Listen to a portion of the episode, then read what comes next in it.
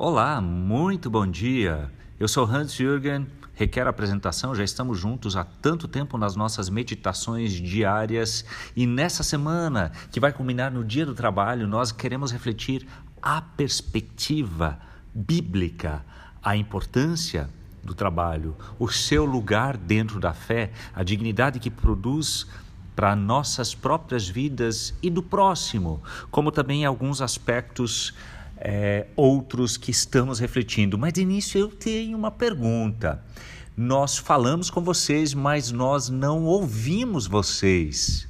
É, e a gente não tem muita experiência de trabalhar em rádio ou similares. E aí surge o questionamento: quando será que cada um ouve essa meditação? Quem está ouvindo? Você ouve antes dos seus afazeres? Você ouve ao longo do dia? Ou após as suas responsabilidades cumpridas?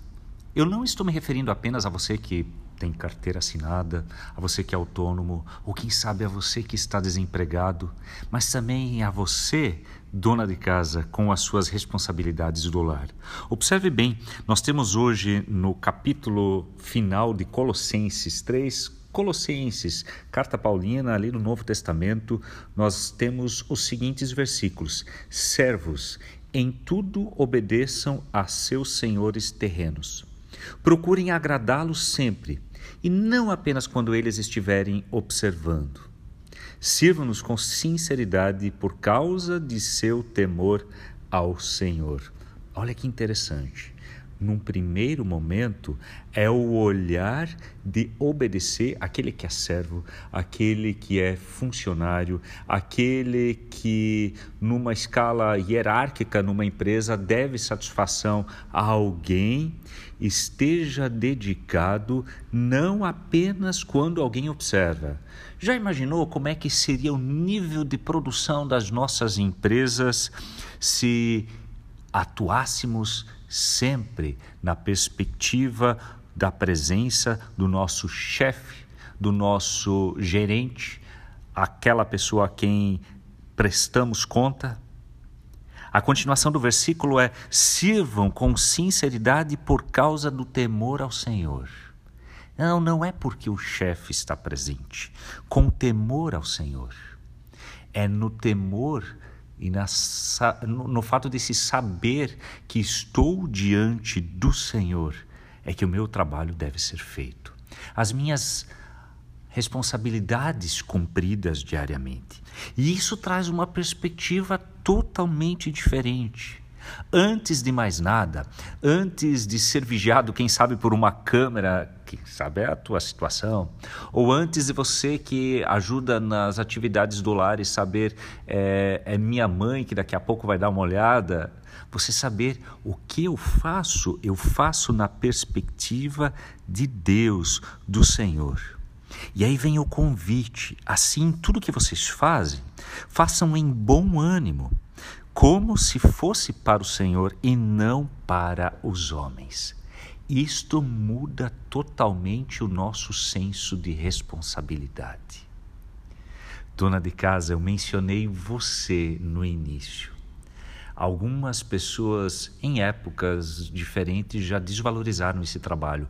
Hoje em dia ele é tão valorizado porque se sabe, dentro do contexto de pandemia, você, pai de família, assim como eu, que foi mais engajado agora nas responsabilidades do lar também do que antes, a gente sabe valorizar melhor. A perspectiva de Lutero para os nossos afazeres e tudo que fizermos pode vir a se tornar uma boa obra diante de Deus, não pelo tamanho da atividade cumprida, mas se a fizermos nessa perspectiva do temor ao Senhor, fazendo para o Senhor e fazendo com fé, pela ciência de que somos aceitos por Deus por causa de Jesus Cristo. É neste conhecimento que algo a minha atividade, também a sua, se torna boa obra diante de Deus. Porque eu sei que por fé sou aceito. E é isso que me dá motivação. Eu estou fazendo diante de Deus, a minha vida acontece diante de Deus, minhas responsabilidades são exercidas diante dele, e isto me dá um olhar positivo para querer fazer o melhor. Para quem você vai trabalhar hoje? Ou você que ouve ao final do seu dia de trabalho essa reflexão, para quem você viveu o dia de hoje e cumpriu as suas obrigações? Pode ser que para o cliente, em última instância, ou você, dona de casa, para a sua família.